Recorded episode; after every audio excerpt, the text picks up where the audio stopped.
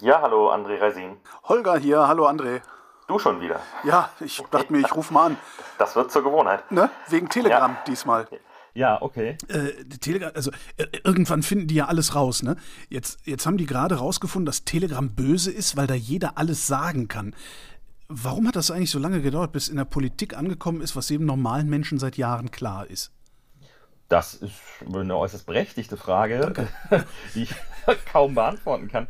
Auf jeden Fall ist es so, dass äh, Leute, die sich mit dem Thema äh, auseinandersetzen und auch schon länger beschäftigen, ähm, halt natürlich längst wissen, was auf Telegram alles los ist. Und ja, äh, die Politik hat es jetzt äh, entdeckt. Gab es da irgendeinen Schlüsselmoment, irgend, irgendwas, was passiert ist, sodass sie das. Also meines Erachtens gab es zumindest einen Schlüssel-Talkshow-Moment, was die mediale Debatte angeht. Und das war halt das Aufeinandertreffen von Herrn Kretschmer und Herrn Buschmann wo Herr Kretschmer äh, meines Erachtens ein sensationell gelungenes politisches Ablenkungsmanöver gefahren hat, indem er halt den zu dem Zeitpunkt noch nicht mal ins Amt gewählten zukünftigen Justizminister aufgefordert hat, endlich was gegen Telegram zu tun, woraufhin der dann ja auch recht unwirsch geworden ist, was dann wiederum aufgrund der ja häufig nicht vorhandenen Sympathien für die FDP dazu geführt hat, dass er irgendwie der Buhmann war. In Wirklichkeit ist die Frage, ob Herr Kretschmann in, äh, Herr, Entschuldigung, Herr Kretschmer in Sachsen eigentlich nicht 52 andere Sachen machen könnte, bevor er Telegram reguliert, äh, um seinem Problem dort Herr zu werden, sehr berechtigt. Bei mir war es halt nur so, dass ich tatsächlich sofort dachte, wow, das ist aber jetzt echt ein Ablenkungsmanöver von all ja. dem, was in Sachsen schiefläuft. Und äh, seitdem hat sich dieser Eindruck bei mir jetzt auch nicht groß verändert, was das angeht. Jetzt, ja, jetzt, also Kretschmer hat angefangen, jetzt kommt von aus allen Ecken und Enden, äh, Telegram muss reguliert werden, muss verboten werden äh, oder wenigstens eine Klarnamenpflicht bei Telegram haben. Äh, angenommen, wir machen das alles. Verschwinden dann davon die Faschisten auch von der Straße? Ja, also erstens nein, das werden sie nicht tun. Zweitens, Stichwort Klarnamenpflicht, äh, völlig berechtigter Hinweis. Attila Hildmann äh, ist, glaube ich, nicht unter Pseudonym da aufgetreten. Und auch Bodo Schiffmann und andere, die Führer der Querdenker, was auch immer, äh, treten da nicht unbedingt unter Pseudonym auf. Also da merkt man auch wieder, dass da sofort wieder Forderungen aus der Schublade geholt werden, die weder dem Problem gerecht sind, noch ähm, das lösen werden. Und die andere Frage ist ja, wie gesagt, warum setze ich eigentlich nicht erstmal geltendes Recht durch? Ich habe ja schon Netzwerkdurchsetzungs Verfassungsgesetz. Ich habe ja auch Möglichkeiten und bei Telegram ist es zum Beispiel so, dass man sich, wenn man sich da ein bisschen mit beschäftigt, ja auch fragen muss. Das ist ja erstaunlich offen als Medium. Also diese ganzen Gruppen sind ja eigentlich alle im Gegensatz zu, sagen wir mal, geheimen Facebook-Gruppen oder so, zunächst mal frei zugänglich und die Leute, die da auch ähm, den Hass schüren und sich da vernetzen, den kann man da ja auch polizeilich folgen, wenn man will, ja. Und ähm, dementsprechend ich weiß jetzt nicht, ob das auch Erkenntnisse hervorgebracht hat, die jetzt auch zur Razzia geführt haben gegen die Leute, die da Morddrohungen äh, gegen Kretschmer aussprechen. Diese aber, Waldnazis. Ja. ja, ja, aber ich verstehe überhaupt nicht äh, zunächst mal, äh, warum nun ausgerechnet Telegram hier, in, sagen wir mal, unzugänglicher sein sollte als andere. Was Telegram halt kann, und wie gesagt, darauf weisen Expertinnen wie beispielsweise Caroline Schwarz, die sich da halt schon sehr lange mit befasst, äh, auch darauf hin, was Telegram halt kann, ist, sie haben eine viel größere Gruppengröße, nämlich ähm, 200.000. Hm. Und äh, die Leute können sich die Nachrichten auch weiterleiten und das wird halt als Multiplikator genutzt. Allerdings auch in anderen Ländern zum Beispiel von Demokratiebewegungen, ja. Und das heißt, so schwarz und weiß ist es alles nicht. Und ich frage mich schon sehr, warum man jetzt meint, dass man dafür neue Gesetze braucht. Ich hätte eine Arbeitshypothese anzubieten. Also, weil, wie du sagtest, in anderen Ländern auch von Demokratiebewegungen, weil ich, ich persönlich möchte dringend eine zensur- und überwachungsfreie Kommunikationsmöglichkeit haben. Meine Arbeitshypothese lautet jetzt, die Behörden und die Politik möchten nicht, dass ich das habe. Ist das angemessen oder ist die Arbeitshypothese eine Verschwörungstheorie? Ja, also zumindest, zumindest kann man sie, glaube ich, äh, nicht einfach belegen, ne, wenn das die Hypothese ist. Oder anders gefragt, was soll das dann?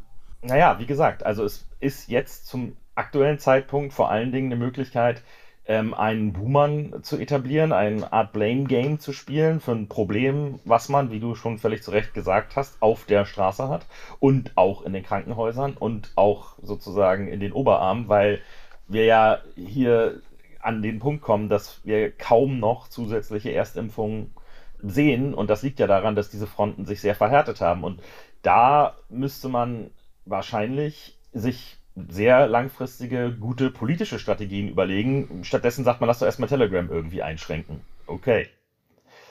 Lass uns das mit den Fähnchen machen. Die politischen Maßnahmen, das ist doch im Grunde geht das doch nur sehr langfristig über Generationen, weil was wir da sehen, ist doch eigentlich ein Bildungsproblem, was zu dieser Unzivilisiertheit geführt hat, oder?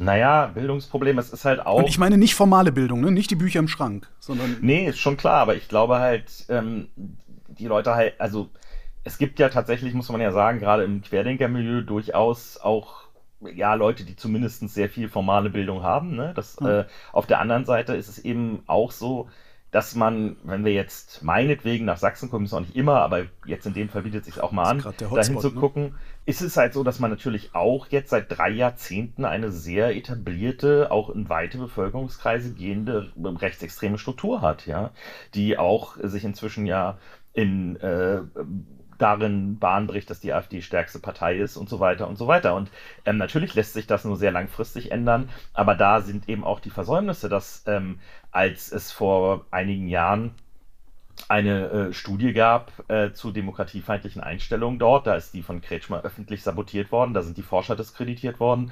Da äh, wurde gefordert, äh, dass, dass äh, da äh, keine Gelder mehr fließen dürfen. Ähm, da und so weiter. Die Demokratiebewegung in Sachsen, auch die andere Strukturen da versuchen zu etablieren, werden von der sächsischen CDU seit Jahren eher sabotiert als alles andere und so weiter und so fort. Also von daher, ähm, das ist alles sehr gewachsen, das ist richtig und das ist auch nur sehr langfristig änderbar, aber sicherlich ähm, nicht, indem man jetzt sagt, okay, wenn die alle kein Telegram mehr haben, haben wir da keine Probleme mehr. Siehst du irgendwo Ansätze, dieses Problem tatsächlich da zu lösen, wo es entstanden ist? Naja, also erstens sehe ich natürlich die Leute, die sich in Sachsen engagieren, schon als sehr, sehr ähm, unterstützenswert. Und ich glaube, da muss es auch einfach mehr Geld und auch zivilgesellschaftliche Initiativen geben, weil denen ja jetzt durch die kommunale Stärke der AfD zum Teil auch tatsächlich das Wasser dort abgegraben wird, das, das Finanzielle, da muss man halt mehr hingucken. Auf der anderen Seite, wenn wir jetzt zum Beispiel übers Impfen reden, ja, äh, muss man halt sagen, lass uns mal nach Bremen gucken. Warum haben die so eine hohe Impfquote? Weil sie gemerkt haben, okay, wir gucken uns die Pandemie mal unter soziodemografischen Aspekten an. Wer ist denn eigentlich am stärksten betroffen? Wer kriegt das denn am meisten? Und dann haben sie festgestellt, das sind halt eher die ärmeren Leute und das sind natürlich in westdeutschen Großstädten dann auch häufig Leute mit Migrationshintergrund. So ist, das hat, wie gesagt, ist einfach die demografische demografische Abbildung, das hat nichts mit Herkunft zu tun. Und dann sind sie reingegangen in die sozialen Brennpunkte mit mobilen Impfteams, mit mehrsprachigen Leuten, mit äh, sozusagen Leuten, die in der Community einen Background hatten, die Persisch gesprochen haben, die Arabisch, die Türkisch sprechen und so weiter und so fort und haben halt die höchste Impfquote der Republik erzielt mit in einem sehr armen Bundesland. So, da kann man zum Beispiel hingucken im Sinne von, was muss man machen, wenn man hohe Impfquoten haben will. Aber es ist auch ein sehr nicht rechtes Bundesland. Ja, aber das ist halt auch tatsächlich, sagen wir mal, linke Politik, die, die funktioniert, ja. Also sorry ja, stimmt, about ja, it. Aber ja, man kann natürlich äh, das auch übersetzen und sich überlegen, also, ich weiß, ist wirklich ganz doof, ne? Aber was ist denn, wenn ein Typ wie Henry Maske oder so in Sachsen massiv fürs Impfen werben würde? Auf Marktständen, keine Ahnung. Das ist jetzt wirklich eine ganz, ne, nur aus der Tüte ja, die ja, Idee. Ja. So, aber Leute, die da auch wirklich ein Standing haben, die sagen, ey Leute, lasst euch hier mal impfen, lasst mal reden. So, was ist, warum macht ihr das denn nicht? So, also ich glaube nicht, dass das so, ne, das ist nicht eins zu eins übertragbar, aber es funktioniert sicherlich auch an anderen Orten. So. Und es ist ja auch nicht nur Sachsen, sondern auch Bayern und Baden-Württemberg haben eine vergleichsweise schlechte Impfquote. Ja. Gucken wir nochmal auf, auf, auf Telegram, den eigentlichen Anlass unseres ja. Gesprächs. Ähm, jetzt hat die Politik, also es kamen dann so erste Ideen, Google und Apple dazu aufzufordern, Telegram aus ihren App-Stores zu löschen, damit wenigstens nicht neue User dazukommen können, weil wenn du es auf dem Handy hast, dann bleibt es da ja erstmal. Aber warum sollten Google und Apple sowas überhaupt machen wollen? Ist, Gut, ist die Forderung nicht völlig absurd? Mm nee, völlig absurd ist die Forderung nicht, das muss man sagen, weil die, die hat natürlich tatsächlich einen gewissen Hebel, wenn man das unbedingt will. Es, meiner Meinung nach sollte man die Finger davon lassen, weil es zu Verdrängungseffekten führt ne, und die Leute woanders hingehen werden. Es gibt ja noch andere Anwendungen. Und es gibt vor allen Dingen gerade aus den USA kommt auch explizit sagen wir mal, demokratiefeindliche rechtsradikale Anwendungen, die will ich jetzt hier nicht namentlich nennen, aber die sozusagen genau das versuchen auszunutzen. Und äh, von daher sollte man die Finger davon lassen. Wenn man das aber macht, ist es nicht ganz uneffektiv, muss man sagen, weil Google und Apple sind das ja, haha, von China schon gewohnt. Das ah, heißt, äh, das heißt, ähm, sie können diese App Stores regional begrenzt bestücken und auch ausschalten. Also das heißt, du kannst dann, sagen wir mal, nur in der EU eben Telegram nicht mehr runterladen oder vielleicht auch nur in Deutschland. Das weiß ich jetzt nicht, wie das europarechtlich ist, ob man das nur auf EU-Ebene oder auch auf Bundesebene verbieten könnte. Aber das würde schon ein Stück weit funktionieren, wenn sie sich darauf einlassen. Und diesen Konzern könnte man natürlich mit wie auch immer Geldstrafen etc. pp. drohen. Ob das rechtlich wirklich so geht, das da bin ich nicht, das reicht meine Expertise nicht.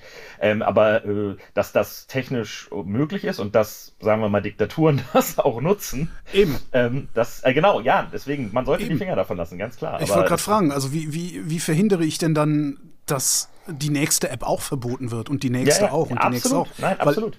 Ich will ja meine Kommunikationsmöglichkeit behalten, eben. Ja, genau. Es gibt ja auch viele Leute, die ähm, dafür auch andere Apps nutzen. Wie gesagt, ich glaube, bei Telegram ist das Ding tatsächlich, dass zum einen sind die halt sehr, ja, mir fällt jetzt das deutsche Wort nicht ein, elusive, wie man auf Englisch sagt. Also, weil du kommst halt an den Gründer Herrn Durov äh, halt schwer ran und kannst offensichtlich auch nicht so einfach Dubai oder Abu Dhabi oder wo auch immer die jetzt gerade sitzen, zustellen. So, ähm, das ist aber ein Problem, was dann europäische Behörden vielleicht auch lösen müssen, denn zumindest Netzpolitik hat ja einen Artikel gehabt, dass Telegram im Fall von terroristischen Bedrohungen durchaus äh, auch mit Sicherheitsbehörden kooperiert.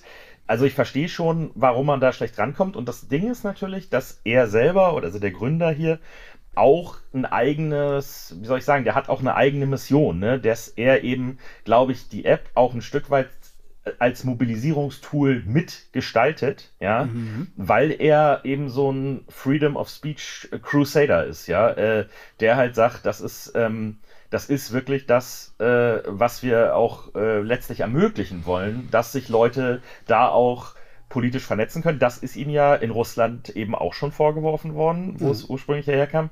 Ähm, und äh, äh, deswegen ist dieses Moment da drin auch Absicht, glaube ich, dass man zum Beispiel so 200.000er Gruppen haben kann und die Sachen eben auch teilen und so weiter und so fort. Er selber sagt ja nun, dass sie durchaus äh, Gruppen löschen, die äh, zu Gewalt aufrufen. Da hat er auch Beispiele für gebracht, dass sie also sowohl eine italienische äh, Corona-Maßnahmengegnergruppe, die, die zu Gewalt aufgerufen hat, gelöscht hat, als auch eine deutsche mit über 40.000 äh, Abonnenten. Mhm. Also er sagt, so, wir tun was und wie glaubhaft das ist, steht natürlich auf einem anderen Blatt. Ich glaube, es gibt da noch eine Menge andere Sachen, wo es nicht so glaubhaft ist. Außerdem kommen wir wieder in diese Diskussion, das ist vielleicht auch nochmal wichtig an der Stelle, die wir mit Facebook und so weiter auch schon hatten. Wollen wir es ernsthaft Konzernen überlassen zu entscheiden, was runtergenommen wird und was nicht. So, ja, also diese, diese Auslagerung quasi an äh, die Entscheidung, was in der Demokratie noch äh, erlaubt ist und was nicht, an irgendwelche Konzerne, die kann es eben am Ende des Tages auch nicht sein.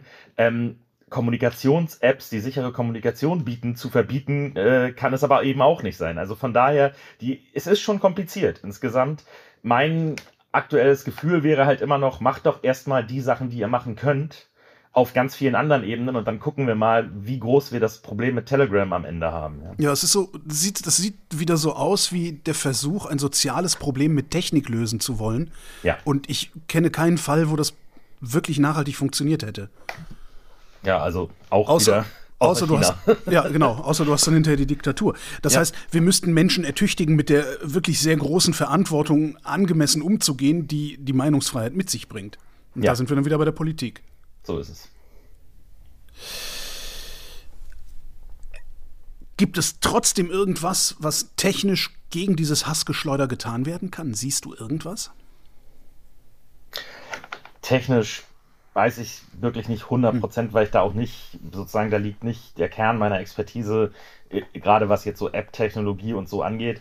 Ähm, Telegram ist mir persönlich halt schon sehr lange bekannt, weil ich halt weiß, dass es eben von Gruppen genutzt wird, die halt äh, tatsächlich, äh, also es hatte, hat sich diesen Ruf erworben, auch zum Beispiel äh, unter äh, Fußballfans, dass es irgendwie sicherer ist als äh, äh, WhatsApp. Ja, mhm. ob das stimmt, ist auch umstritten. Auch da gab es technische Experten, die gesagt, Expertinnen, die gesagt haben, äh, entschuldigt, aber guckt euch mal an, Telegram äh, speichert irgendwie Abbilder von sämtlichen User-Profilen, äh, also inklusive der Chats auf ganz normalen Servern und das könnt ihr auch testen, weil sobald ihr anfangt, was zu tippen, äh, will Telegram das halt schon vervollständigen und die Informationen werden äh, von ganz normalen Servern, die auch zum Teil wohl äh, auch in der EU gehostet sind, geholt. Also so sicher ist es vielleicht auch gar nicht, aber diesen Ruf hat es eben und wird entsprechend halt äh, von Leuten benutzt, die halt sagen, okay, ich habe das Gefühl, dass das vielleicht von Behörden nicht so schnell mitgelesen wird wie anderes. Mhm. In diesen offenen Telegram-Gruppen ist das, glaube ich, auf gar keinen Fall der Fall, weil da kann sich jeder einwählen, kannst du auch abonnieren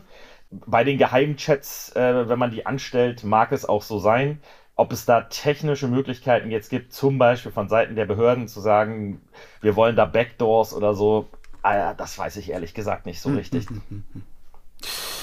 Wenn du jetzt mal, mal ganz weg von Telegram und der Politik die Medienberichterstattung über diesen ganzen Komplex dir ansiehst, also ne, Hass im Netz, äh, Messenger-Gruppen, äh, am Ende dann die rechten Aufmärsche auf der Straße. Wie bewertest du eigentlich den Umgang der, ja, ich sag mal, seriösen Medien damit, mit diesem Komplex?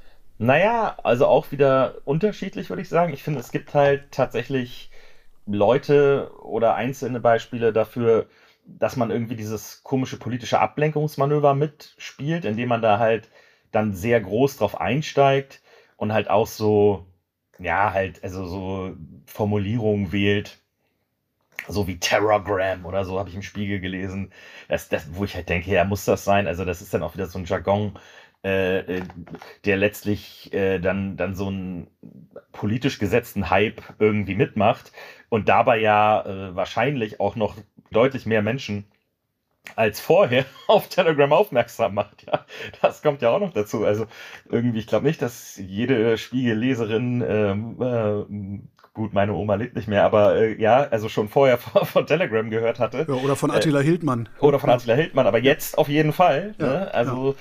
Und äh, zum anderen gab es schon auch sehr, äh, habe ich auch gelesen, sehr ausführliche, also aus den jeweiligen technischen Redaktionen oder aus den äh, sozusagen, ähm, wie immer die dann äh, heißen, äh, äh, so, also New Media orientierten, sehr ausführliche Listen, so was kann man denn jetzt machen und was wäre denn möglich und wo sind die Stellschrauben.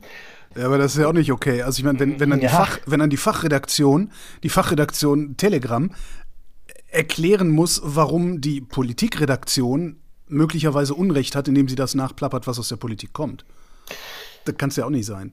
Ja, gut. Es, es ist halt ein schwieriges Feld, glaube ich, ne, weil diese, diese Setzung durch die Politik hast du natürlich in vielen Bereichen und die sind mhm. natürlich auch nicht einfach zu ignorieren. Ne? Also wenn es eine Debatte gibt, wo die Länderchefs und der Bundesjustizminister und so weiter alle irgendwie darüber reden, ist es ja auch schwer dann zu sagen, äh, nee, da, das, da wollen wir, das wollen wir jetzt aber nicht drüber reden, sondern aber was natürlich stört, ist dann dieses dass man auch den, den, den Spin oder die Sichtweise mitgeht, zu sagen, okay, da ist ein Riesenproblem, äh, da muss man jetzt irgendwas machen. Das, das erinnert dann immer sehr schnell halt an diese Klassiker wie Killerspiele, äh, Terrorgram ja. und so weiter und so fort, ja, wo du halt denkst, naja, sorry, aber also hier ist es ja auch so, es gibt Millionen Telegram-Nutzer und die meisten davon wollen halt nicht äh, den sächsischen Ministerpräsidenten ermorden, um nicht zu sagen, 99 Prozent davon äh, oder noch mehr wollen es nicht. Genauso ist es, äh, war es damals mit realen Amokläufen und irgendwelchen Killerspielen auch. Und das ist dann medial, finde ich, immer das, das große Problem. Ist das Problem Telegram überhaupt so groß, wie es medial vermittelt wird? Ah, auch schwierige Frage, ne? Also ich glaube, dass es halt extreme Aufmerksamkeit bekommen hat in dem, in jetzt sozusagen den letzten Jahren wirklich auch mit der Pandemie.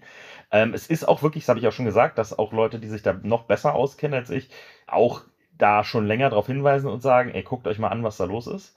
Weil es eben noch, sagen wir mal, unzensierterer, noch unmoderierterer Raum ist, wo eben auch jetzt zum Beispiel noch nicht mal in Anführungszeichen ein amerikanischer Konzern dahinter steht, der dann zumindestens teilweise äh, doch reagieren muss, wenn große Demokratien äh, oder große Ver Verbünde, Staatenverbünde wie die EU anfangen, Druck auszuüben. So, das, das ist hier tatsächlich nochmal ein bisschen anders. Dass da halt Gruppen sind, ne, das sieht man ja, die auch entsprechend das benutzen, ist, das, also das würde ich sagen, ist schon, schon vorhanden und das würde ich den Leuten auch ähm, also jetzt beispielsweise Caroline Schwarz oder so auch zugestehen, dass sie sich da auskennen und dass sie auch wissen, also die hat ja auch ein Buch geschrieben, äh, über wie sich der neue globale Rechtsradikalismus so vernetzt und was da äh, für Strukturen entstehen. Also, dass man da, dass man jetzt sagen kann, das ist alles egal, glaube ich auch nicht, ne? Aber diese, diese Hype-Debatte so, oh, jetzt auf einmal haben sie Telegram entdeckt und wo dann ja dieselben Leute, die sich da schon seit Jahren mit beschäftigen, sagen, hä, aber das haben wir, sagen wir doch seit fünf Jahren oder seit drei Jahren oder haben wir doch schon Bücher drüber, also so, ja, ähm, das ist dann halt immer so die, also da fragt man sich dann, wie nachhaltig ist das? Und ja, wie gesagt, ähm, die Sachen, die jetzt zum Teil diskutiert werden, Klarnamenpflicht, da haben wir schon hundertmal drüber geredet, das ist großer Quatsch. Das von den App Stores zu schmeißen, löst einen reinen Verdrängungseffekt aus und wird auch dazu führen, dass Leute äh, andere Wege finden, zum Beispiel indem sie halt die Länderkennung umgehen, etc. pp. Da glaube ich auch wirklich nicht dran, dass das ein guter Weg ist. Ähm, ich glaube, wie du am Anfang schon gesagt hast, die Nachhaltigkeit schafft man nur, indem man auch wirklich in den Köpfen der Leute was ändert und nicht auf ihren Smartphones. So. Ich sehe, wir sind uns weitgehend einig. Ja, ich befürchte. André Reisin, vielen Dank. Jo, gerne. Zwischenzeitlich ist dann auch noch eine Studie des Institute for Strategic Dialogue erschienen, von der wir während der Aufzeichnung noch nichts gewusst haben. Der Titel der Studie Stützpfeiler Telegram, wie Rechtsextreme und Verschwörungsideologinnen auf Telegram ihre Infrastruktur ausbauen. Links zu dieser umfangreichen Arbeit findet ihr in den Show Notes und wir gehen jetzt zwei Wochen lang in eine Weihnachtspause, melden uns am 7. Januar mit der nächsten Sendung zurück und bis dahin gibt's reichlich über Medien zu lesen und zu hören auf übermedien.de. Wir wünschen schöne Weihnachten und einen guten Rutsch.